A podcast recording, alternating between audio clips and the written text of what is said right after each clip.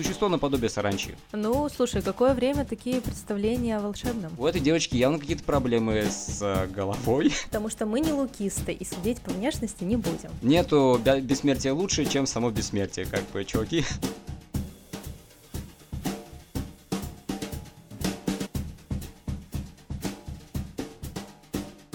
Всем привет, это подкаст «Спорный момент. Как научиться разбираться в кино и не стать душнилой» и его ведущие Валера и Арина. Мы обсуждаем и анализируем фильмы любых жанров, любых направлений, э, современные классические, плохие хорошие, гениальные проходные, мейнстрим и артхаус.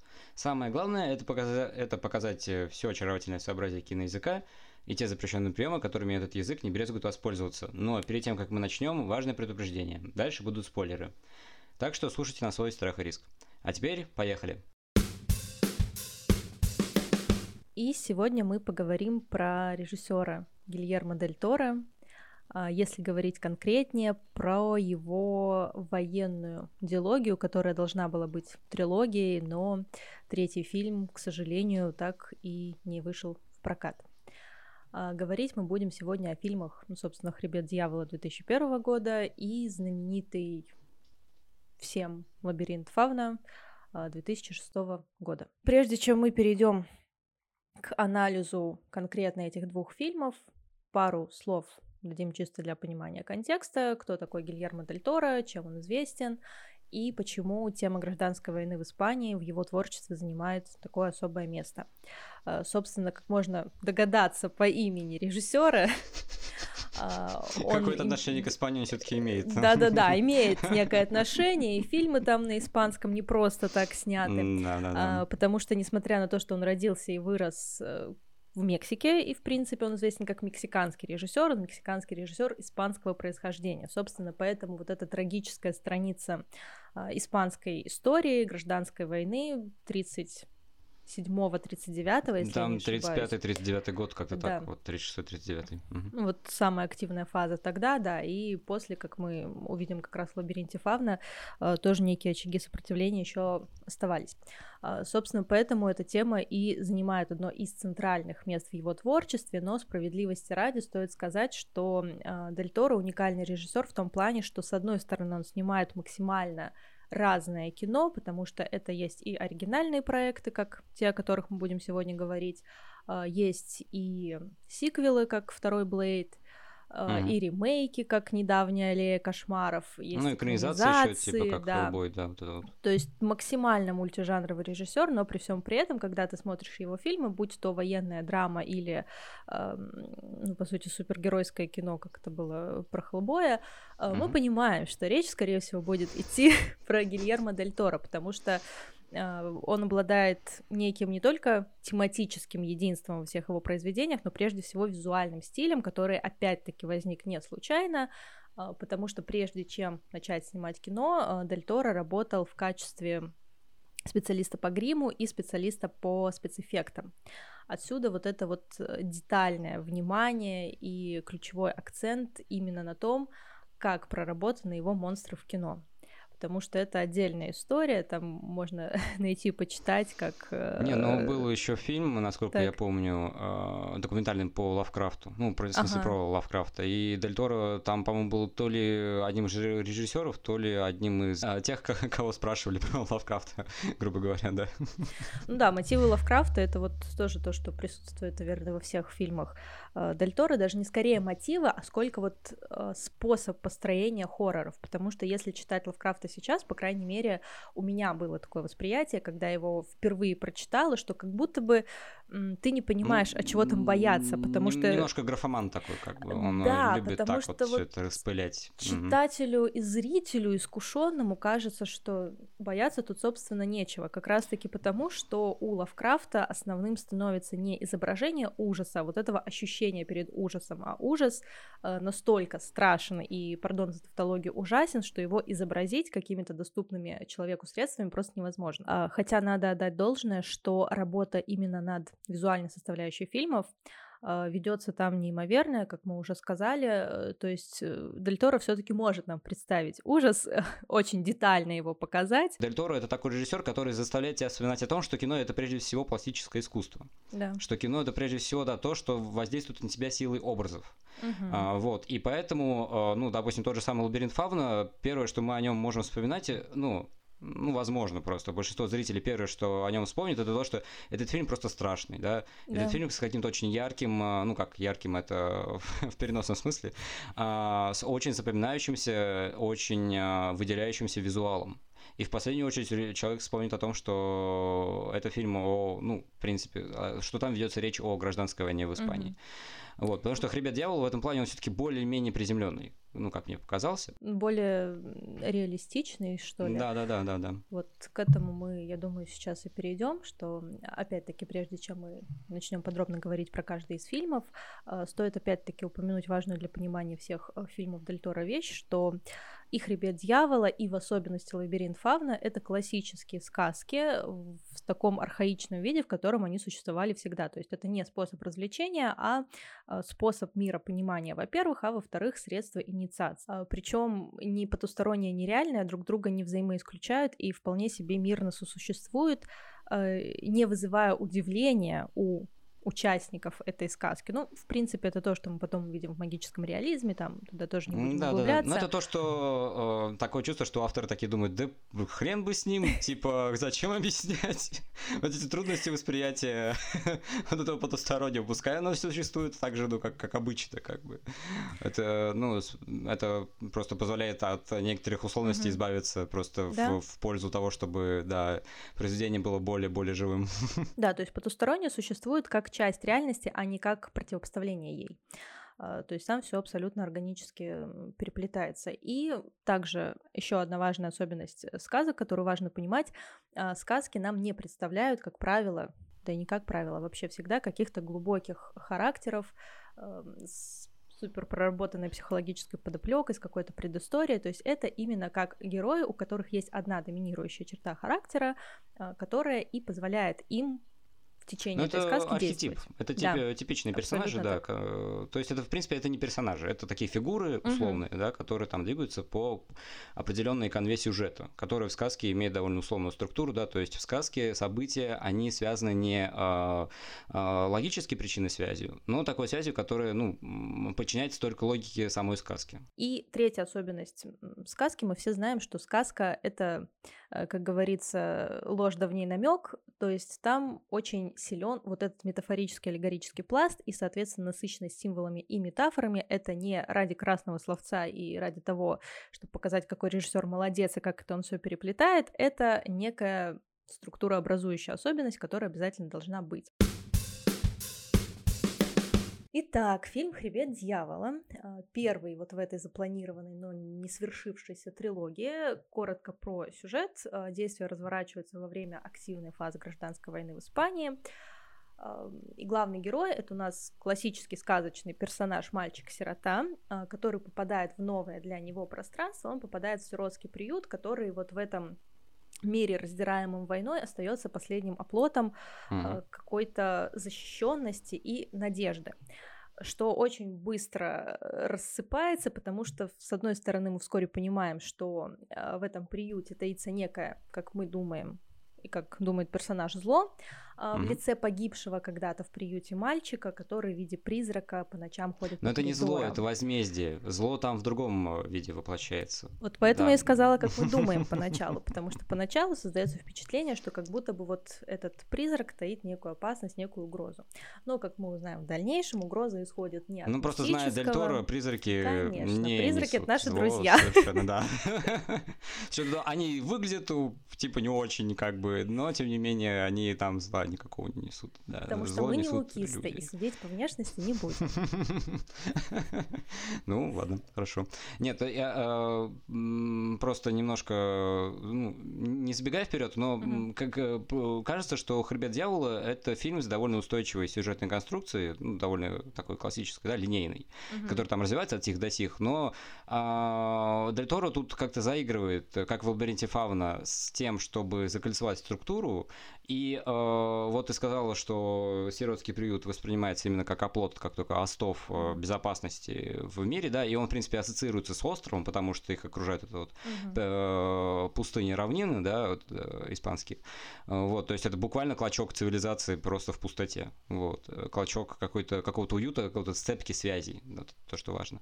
Но самое главное, что в самом начале фильма, там открывающий кадр, насколько я помню, это бомба-люк открывающийся и падающая бомба. Угу. И мы сначала никак не можем а, связать э, этот кадр с фильмом, ну, естественно, потому что фильм это такая линейная часть, да, где мы не можем как бы все это а, увидеть и понять, как бы к чему отсылает этот кадр, но потом оказывается, что этот кадр как раз-таки является началом истории как таковой, потому что в этот, э, в этот оплот э, а, уюта и связей, да, это единство, вторгается как раз-таки нечто. Э, вот эта бомба, которая не разрывается, буквально вгрызаясь вот в центр двора этого, да, то есть она становится такой осью, вокруг которой развивается как раз-таки вся эта история, которая приводит к упадку и падению как раз-таки всего всего этого э, устойчивого мирка, э, где, э, где, ну, в принципе, как бы все все говорило о том, что как бы ни к чему хорошему угу. вся эта история не, не придет. Ну да, по сути, бомба это такой домоклов меч, который постоянно висит над героями и напоминает, что опасность затаившаяся,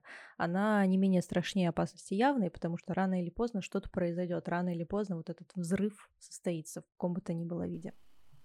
Да, и э, с учетом того, что как бы, ну, как бы иронично это не звучало, не звучало взрыв, со, э, взрыв состоялся, но не от бомбы, как ни странно. Да, да. А опасность всегда приходит оттуда, откуда не ждали. Собственно, то, что мы сказали в начале, опасность исходит не от сверхъестественных существ, а от буквально порождения этого приюта, от бывшего его воспитанника, от вот этого персонажа Хасинта, который у нас представляет, который является главным антагонистом, как мы вскоре узнаем. Он хочет похитить приютское золото, с ним сбежать, и это а, классический для Дель Торо такой пример злодея, а, очень каноничного, о мотивации которого мы знаем немного, но оно нам, по сути, и не важно. Ну да, если зло классическое, то мотивация ему не нужна, потому да. что мотивация просто даст ему дополнительные психологические черты с которыми, ну, мы просто перестанем воспринимать это именно как такое воплощение зла. Хотя, ну, как бы там есть такие вот заигрывания с тем, что mm-hmm. вот э, Хасинта просто пытается как-то тоже найти некую почву, найти некую mm-hmm. опору в жизни в виде вот как раз-таки семьи, да, семья это вообще такой универсальный, да, образ, а, образ того, как человек находит э, фундамент в своей жизни, да, то есть э, что, что он чувствует, как бы, что его окружает та Э, те связи, которые помогут ему выжить, да, то есть это у нас противопоставляется как раз таки вот Хасинта как вот порождение этого приюта, да, то есть э, зло, которое выросло изнутри. Угу. И одновременно с этим воспитанники другие, да, то есть у нас все-таки там внутри этой же структуры, да, мир не меняется, в принципе, да, то есть э, извне приходит только вот, а, вот этот мальчик, главный герой, угу. вот, ну как бы там тоже он как бы не совсем главный герой, да, то есть там видно, что вот как добро и зло противопоставляются таким образом, что зло всегда в одиночестве добро это всегда некая взаимосвязь, некая взаимоподдержка, некое это вот проявление доброты, да, с учетом того, что даже там этот Хайме, э, хулиган, да, он угу. уже, ну, как бы уже, уже перестает восприниматься как хулиган, да, и самое главное, что призрак как раз-таки, ну, мы же со спойлерами говорим, да, что призрак это же и убитый воспитанник, да, то есть э, там и потустороннее, и реальное, оно все объединяется. Но вот стоит отдать должное Дель Торо, э, что, да, мы сказали, что «Хребет дьявола» это ну, у Дель Торо это такой наиболее э, реалистичный фильм, э, ну, такой в реалистическом ключе uh-huh. сделанный, да, э, но при этом а, ну, по крайней мере, у меня возникло такое ощущение, что, в принципе, вся это окружение в, в пансионате, этом, в, в приюте, а, оно производит такое некое впечатление все время какое-то вот переходного состояния между потусторонним и потусторонним, угу. что, да, с учетом того, что как бы а, Дель Торо еще умело играется с темой призрака, да, то есть, с одной стороны, он дает мальчика, который, ну, явно выделяется, да, из, визуально, то, то, что он потусторонний, а с другой стороны, когда в конце умирает умирает или не умирает. А, это доктор. А, доктор. Доктор а, Касарес. Да, спасибо. Доктор Касарес, что э, он появляется, э, э, он, он возникает, да, так с краю кадра, когда он помогает мальчикам, да, угу. и Дель Торо дает такой звуковой аспект, вот это жужжание мух да, то есть э, он как бы от визуальной части, вот это обозначение э, чего-то призрачного, он э, а, переходит в, в, в звуковое, и это как бы с режиссерской точки зрения это довольно умелый ход, с учетом того, что тема призрака, она в принципе еще и проговаривается в течение фильма, да, когда Хасарес, он, Хасарес, он говорит о том, вернее не он, а директриса этого приюта, да, говорит о том, что вот они призраки, они mm-hmm. уже мертвы, mm-hmm. и что все это как бы не, э, что как бы это вся какая-то бессобытийная, э, омертвелая, вот эта статичная э, топография, да, это говорит только о том, что вот они уже, ну, находятся в каком-то в каком-то ничейном пространстве. Это тоже довольно интересно. С учетом того, что да, задается исторический контекст, вот эта испанская война, но тем не менее, ну, вернее, гражданская война в Испании, но тем не менее вся эта история довольно камерная. И Хасинто, э, тот, который пытается вот по, по, а, украсть э, золото, да, вот это золото на самом деле собиралось для как раз-таки э, целей общественных да, вот. Mm-hmm.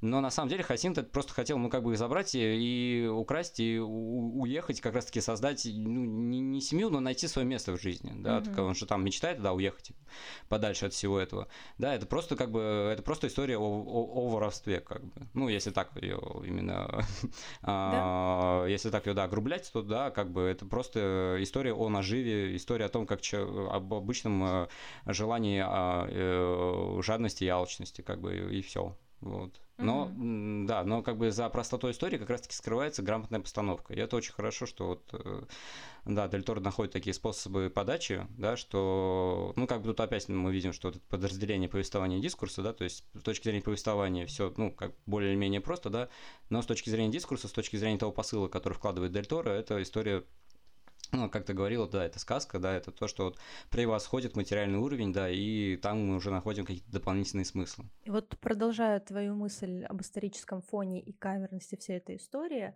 а, это опять-таки важно для фильмов Дель Торо, что при том, что исторический фон занимает очень важное место в его фильмах, это именно что фон, потому что истории, рассказываемые режиссером, они имеют надисторический характер, и мы понимаем, что да, действие происходит в Испании, вот конкретно в эти годы, естественно, вот это вот разросшееся зло, оно влияет на персонажей, но при этом это зло вневременное, оно может проявить себя в любых исторических условиях и будет действовать точно так же, как, как и здесь.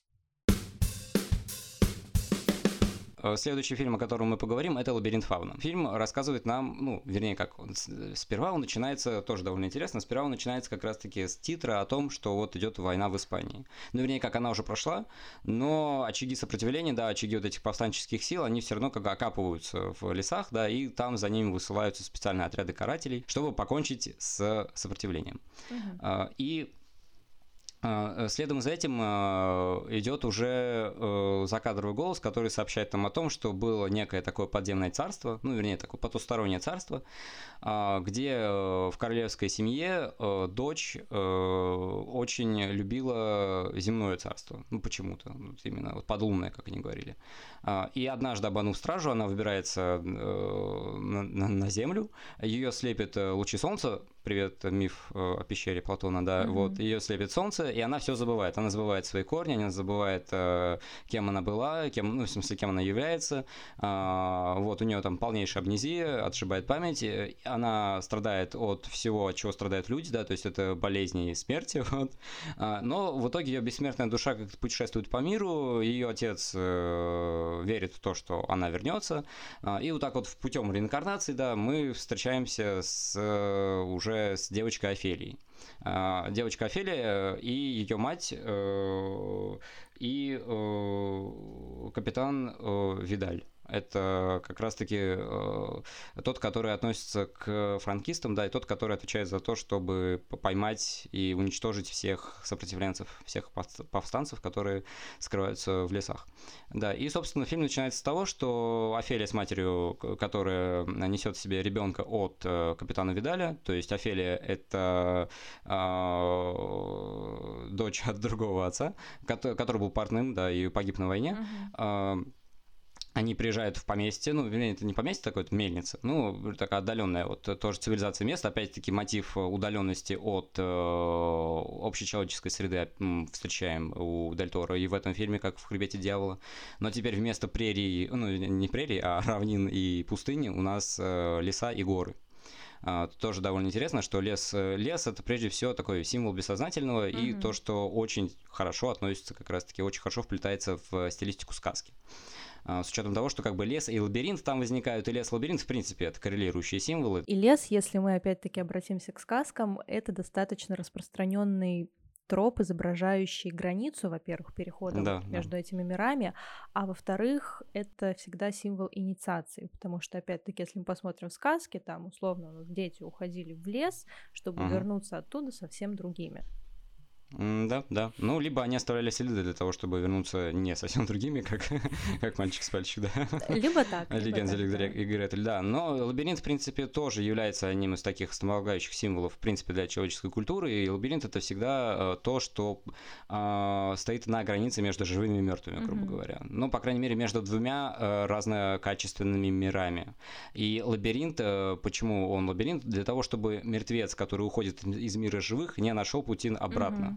к, к живым. Это тоже довольно интересно. А, в общем, и э,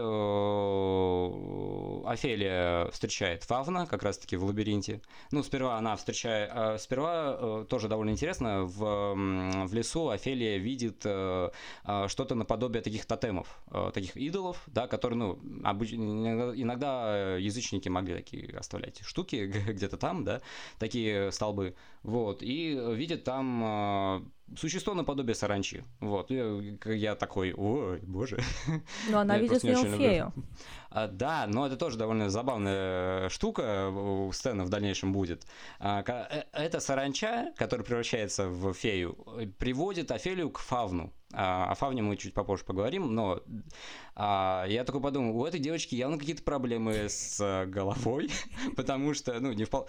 не в плохом смысле, что это прям патология какая-то, но она видит саранчу у себя в комнате, да, и спрашивает, ты фея? Я такой, нет, девочка-фея по-другому выглядит. Ну, слушай, какое время такие представления о волшебном? Нет, ну, ну это уже как-то совсем перебор немножко. Потому что да, первое, о чем я по, по, последнее, о чем я подумал, глядя на гигантскую саранчу, это то, что она фея. Да, но, но саранча благополучно трансформируется в фею, да, и приводит э, девочку к Фавну. Фавн это довольно интересный персонаж с точки зрения мифологии и фольклористики. Фолькло, фольклористики, прошу прощения, очень сложное слово для произношения. А, потому что Фавн это и пан, и, в принципе, это то существо, которое отвечает за мир природы. То есть э, мы воспринимаем фавна и пан, да, ну, в фильме это фавн. А, это такой проводник между мирами, но, э, в принципе, если копнуть очень глубоко, то пан или фавна – это а, такой бог природы, бог всего, да, это такой бог э, всего живого. Ну и фавна сам говорит в фильме, да, что он земля, он вода, он деревья, он листья и так далее, да, все это очень, очень здорово. Ну и, в принципе, да, то есть это существо, которое объединяет в себе и человеческие, и животные характерные черты, опять-таки, мы видим в этом фильме. А, да, и э, да, а, то, то есть из бога такого более э, всемогущего он переходит такое в более-менее служебное состояние в, в мифологии. А, вот. И э, Фавна сообщает Офелии, что она принцесса, ну только она это все забыла, что на плече у нее есть такая специальная родинка, которая, да, скажет Офелии, ну докажет Офелии, что она действительно принцесса, вот, но э, для того, чтобы убедиться в том, что ее душа не до конца осквернена земным существованием, э, э, Фавна сообщает, что Офелии необходимо пройти три испытания. А, вот, э, то, то есть инициация пошла у нас, да, то есть э, а, недостаточно просто обнаружить самость, для того, чтобы ее достичь, нужно пройти некий искус, да, некий, mm-hmm. некий этап трансформации, да, в который тебе придется чем-то пожертвовать. Да, вот по лабиринту Фавна можно буквально изучать как раз-таки как э, изучать структуру сказок, потому что это классический в этом плане нарратив. У нас есть три испытания, ну, каждое да, да. испытание обязательно сопряжено с искушением, который, э, которое герой герой должен успешно преодолеть, чтобы продвинуться дальше. А, есть фигура мудрого наставника в лице Фавна, который в лабиринте, конечно, двояко подается, потому что он и опасность в том числе представляет. Там, условно... Но он опасность именно представляет в том плане, что он, эм, э, он как фигура, ну, не анимы, но такого потустороннего, она, в угу. принципе, то, что э, не то чтобы опасность, а именно а, не, не ассимилированность сознанием. То есть, э, да, он, ну, как бы мне в фильме Фаун казался как раз-таки, а, ну, это нормально, что он может э, немножко так и устрашить Офелию, да, и, в принципе, он сам по себе довольно отталкивающий. То есть, да? это как да, бы он как не злой сам весь по себе, вот этот да, волшебный да. мир и все его атрибуты. Ну, да, да, да, да, да. Мы про это еще дальше поговорим. А, у нас есть волшебные предметы, которые между мирами свободно перемещаются. Вот этот uh-huh, волшебный uh-huh. мел, при помощи которого Ар- ты рисуешь артефакты. дверь. Да, книга, которая тебе показывает э, то, что происходит и то, что должно произойти. А, это тоже довольно забавно. Что, что, что? Просто по поводу книги э, Фавна говорит, это книга судеб, она показывает то, что должно произойти. Но он не говорит, что это должно произойти равно через секунду, да, потому что сначала она там читает про жабу, и она там, ага. да, а потом ага. она видит, что книга окрашивается красным, и ровно через секунду ее матери плохо, как бы, и я такой, у вас какие-то очень странные диапазоны взаимодействия с будущим, если честно. А потому что волшебный мир не поддается нашей земной логике. Он живет по собственным законам, тем более у них там вообще со временем проблемы, потому ну, что они, они живут очень долго, да. сказочный, реальный. Вот они так и переплетаются. Там со временем, блин, еще про время можно потом отдельно сегодня поговорить про часы вот этого капитана Видаля. Ну да, да, да. Но это, кстати, к вопросу о капитане Видале и о таком э, уколе в сторону ригидности э, э, сказочной структуры, потому что как раз-таки вот, э, ну, Капитан Видаль оказался, как ни странно, самым прописанным персонажем в принципе в да, лабиринте Фавна. Да. Это самый прописанный злодей. И он реально страшный, и даже страшнее Фавна. И, как ни странно, он более человечен и более, ну, к нему даже как-то проникаешься сочувствием порой. Ну, конечно, кроме того момента, когда он пытает повстанца, но, тем не менее, э, как раз-таки его прописанность и отход от классичности в mm-hmm. подаче его как злого персонажа mm-hmm. делают его как раз-таки наиболее живым и наиболее естественным персонажем, а, обладающим определенным характером в этом фильме. Потому что не Офелия, ну, хотя она и главный герой, но тем не менее главный герой сказки это всегда, ну, опять-таки, как мы сказали, архетип, mm-hmm. ну, устойчивая структура, да, фигура условная, которая движется по сюжетному руслу определенному в сказке. А, вот, ни Майти, ни Мерседес, ну, вообще, ну, как бы, как мне кажется, что вот Видаль это такой вот именно какой-то концентрат как раз-таки всего вот этого а, человечности в, ну, вернее, и человечности, и того зла, который может породить человечность а, в фильме. Да, ну, человечность, ну, важно уточнить, мы тут имеем в виду не человечность как качество, сопоставимое с добротой, а человечность как одушевленность, но, как но тут опять-таки довольно амбивалентная к реальности, да. вещь, потому что человек, он все-таки добр и жесток, и зол всегда угу. в себе, э, это всегда а, и доброта может оказаться злом, и зло может оказаться добротой. То есть вот э, это все очень неопределенно, очень неопределенно. Да, раз уж ты заговорил про Видаля, можно про него, пожалуй, и продолжить, что это действительно самый прописанный персонаж, а, который вызывает у нас разные чувства, потому что, с одной стороны, он действительно предстает как человек во плоти, то есть мы понимаем его желания, его мотивы, его стремления, про которые мы тоже поговорим. А с другой стороны, в какие-то моменты фильма он буквально предстает неким механизмом, э, машиной, которая вот вижу цель, не вижу препятствия. Это та mm-hmm. самая знаменитая сцена с зашиванием щеки, например, потому что мы понимаем, что физически человек э, справится с такой болью, если и может, то ценой каких-то неимоверных Ну, то есть он одержим, грубо говоря, да, одержимый да. человек. А, а чем он одержимый, это еще отдельная интересная штука, потому что, мне кажется, вот в лабиринте Фавна э, ключевым таким моментом становится как раз-таки идея бессмертия, э, которая в образе Видаля достигает какого-то своего апогея, потому что он этой идеей бессмертия одержим. Что он под ней понимает? Э, с одной стороны, физической смерти он не боится, и в конце, когда его убивают, он принимает ну, действительно достойно и никак не пытаясь себя оправдать, да, да, спрятаться. Да. То есть он понимает, что он умрет. Э, но, с другой стороны, у него вот эта одержимость выражается, во-первых, в желании биологического продолжения рода. Опять-таки, это такой очень понятный, простой суррогат бессмертия, самый элементарный, что я умру, но мои дети будут жить. Вторая возможность условно стать бессмертным — это увековечить свое имя. Это, собственно, опять-таки то, чего хочет Видаль, потому что он верный солдат своего дела, А, кстати, тоже интересный момент, что мы, по сути, не знаем его убеждений.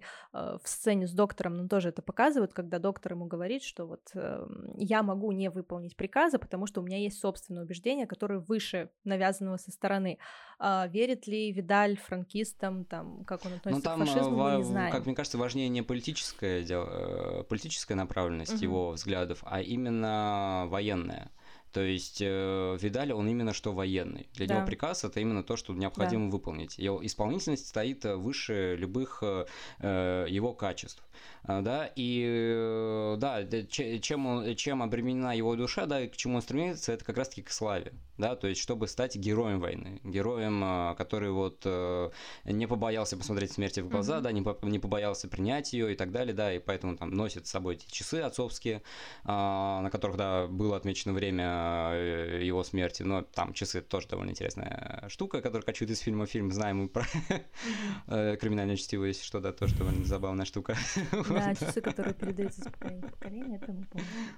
А, да-да-да, вот. И э, да, то есть у, у Видалю не то чтобы важно как раз-таки, зачем он это делает. Э, в смысле, а, чью, чью идеологию он таким образом оправдывает, да, э, чь, чь, чьим инструментом он является. Для него важно именно исполнить долг долг как таковой, неважно перед кем. Ну, в смысле, да, да. да. Важно просто вот э, достичь такого состояния, когда ты превосходишь себя вот как человек. Станов... Mm-hmm. Вот, опять-таки, возвращаясь к сцене зашивания вот щекой, да, и того, как он сопротивляется даже тому, что Офелия вбрызнула ему в выпивку целую там, целую, целую склянку mm-hmm. этого снотворного. Э, к финалу вот возвращаясь все-таки, чтобы завершить эту мысль с бессмертием, тем страшнее и финал для него, потому что зло получается наказанным там не столько в каком-то там земном привычном толковании, а вот в этой финальной фразе, которую ему говорит Мерседес, что твой сын даже твоего имени не узнает, забвение это по сути и есть самое страшное, потому что это для Видали, я имею в виду, э, была последняя ниточка, которая его как-то вообще с этим миром связывала. И тут у меня возникла, наверное, неожиданная в этом плане параллель, но если ты помнишь, а ты наверняка помнишь, в «Мастере Маргарите» вот сцена бала uh-huh, сатаны, uh-huh. когда они в качестве кубка используют голову Берлиоза. Да-да-да. И Берлиоз там в финале всего этого прекрасного действия исчезает вообще как, как, как uh-huh. все а, он попадает вот в это абсолютное забвение, э, что для него, как для писателя, самая страшная кара. И здесь мы видим нечто похожее, что самое страшное — это быть преданным забвению. Ну, история такая штука э, своевольная, да. То есть, э, возможно, те, кто должны были быть преданы забвению, ему не продаются, mm-hmm. а тех, что, о которых стоило не забывать, э, они уходят в тень, да. Ну, то есть, история это всегда штука, которая переписывается, но это уже как бы не к вопросу Это не мы уже в реалистический регистр уходим, в сказках, в сказках все немножечко по-другому. И тут вот, чтобы прям совсем завершить забвением, мы видим вот эту вот линию Видаля, который пытается обрести бессмертие доступным способом, но, как мне кажется, кажется, там есть и альтернативный вариант, это история Офелии, потому что стать сказочным персонажем — это тоже некий способ обретения вот этого бессмертия. Потому что, по сути, в конце мы видим то же самое. Она умирает, но на закадровый прекрасный голос говорит, что вот она вернулась в свое королевство, ну, где обрела... Так да, смерть как переход в другой мир, смерть как возрождение. То в лице Видаля э, ты вот интересную э, вот мысль сказала, что, в принципе, в жизни человек руководствуется как раз-таки суррогатами бессмертия. Для человека важно преодолеть смерть вообще как факт его уничтожения уничтожения, да, mm-hmm. то есть э, в смерти смерть не так страшна, как страшно то, что а, от, а, не будет никакой памяти о тебе, да, и память, в принципе, как а, такая основоположница культуры или культура основополож... как основоположница памяти, мы не знаем, да, то есть, опять-таки, это биологическое и культурное, да, это все переплетается в очень тесный клубок, и, в принципе, а, то, что мы видим у Дель и то, на что он нам наталкивает, это как раз-таки а, наталкивает наши мысли, на то, что и тоже символ часов в этом плане важен, как раз-таки как только механический эквивалент того, чего мы не можем достигнуть биологическим путем, да, то есть э, э, и культура, да, то, э, тоже является таким эквивалентом техническим, да, потому да. что она создается да, руками, ремеслом нашим, да, то есть э, то, что позволит нам преодолеть нашу органическую, э, органическую ограниченность, uh-huh. да, то есть то, что позволит э, нам, как существам, выйти за пределы как раз-таки на, на нашего индивидуального существования да, которое обременено смертью, да, и как раз-таки бессмертие в этом плане воспринимается именно как такая утопия, да, как такая сказочность, э, которая присутствует как раз-таки в, за пределами всех этих, э, всех этих дихотомий, да, всего этого, э, ну, не греховного, а такого очень э, э, существования, наполненного изъянами про замещающие фигуры, не знаю, пару слов сказать, что мы начали про тему сиротства в «Дьяволе», что главный герой сирота, и Офелия, по сути, тоже в какой-то степени сирота в финале фильма, ближе к финалу. Буквально ею становится, когда еще умирает и мать mm. при родах. Вначале мы узнаем, что он, у нее умирает отец, и мы постоянно видим какие-то вот эти вот э, попытки Э, других персонажей заместить вот эти отсутствующие, но необходимые для ребенка, особенно для ребенка, который находится в стрессовой ситуации, когда mm-hmm. ему нужна защита, попытка как-то эти фигуры заместить. То есть, ну, там одной... еще тем более Мерседес, она больше мать, чем сама мать. Э, да, да, а, вот Офелии. Вот, да, да, С одной да. стороны, у нас есть капитан Видаль, который как бы формально не заменяет отца, но при этом прекрасно понимаем, он заменить его не может Поэтому сначала это становится Фавен, как такой некий проводник, тоже фигура отца, потом буквально вот этот а отец, он вот идеальный в конце сидит на троне. И матерью становится, да, в каком-то смысле Мерседес, но она кстати, интересно в том плане, что, с одной стороны, да, это как бы замещающая фигура матери, с другой стороны, ее можно рассматривать как некая альтер самой Офелии, э, буквально по тому, как параллелится их история, особенно вот это вот первое испытание с ключом, когда Офелия находит ключ от э, волшебного вот этого ящичка в подземном мире, и тогда же Мерседес получает ключ от эм, склада с провизией, отдает его партизанам. То есть она одновременно и мать, и она сама, и может быть вот какая-то версия Офелии, если бы она выжила.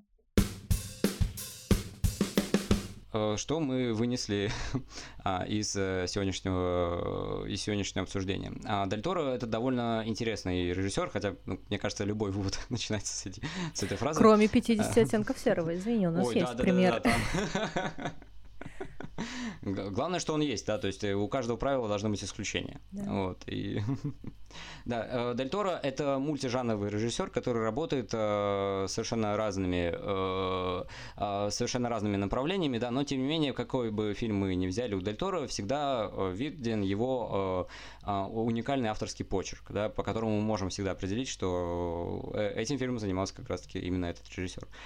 И э, э, главная такая черта в принципе, эстетики Дель Торо, а, это обращение как раз-таки к мрачным, к, к мрачным сказкам, да, к мрачному взаимодействию между сказкой и реальным миром, и то, как сказка становится таким а, рефреном или такой параллелью как раз-таки тем ужасам, которые происходят в реальности, да, и одна из главных э, тем творчества Дель Торо, ну, с точки зрения его принадлежности к определенному этносу, да, к определенной нации, это гражданская война в Испании как раз-таки. Ну, в принципе, гражданская война это всегда довольно болезненная тема для людей, поскольку это всегда война своих против своих же, да, и, и в принципе, к, ну, для Делитора это как раз-таки дополнительная тема, как раз-таки не с точки зрения содержания, а с точки зрения как раз-таки такого формального подхода к воплощению а, своих идей на экране, да, потому что мы видим, что зло возникает как раз-таки изнутри, что вот э, а, оно именно как бы захватывает людей, mm-hmm. да, и таким образом как бы э, враг возникает от там, где ты не ожидал его увидеть. Опять-таки это как гражданская война, где опять-таки люди становятся друг другу врагами не по каким-то там национальным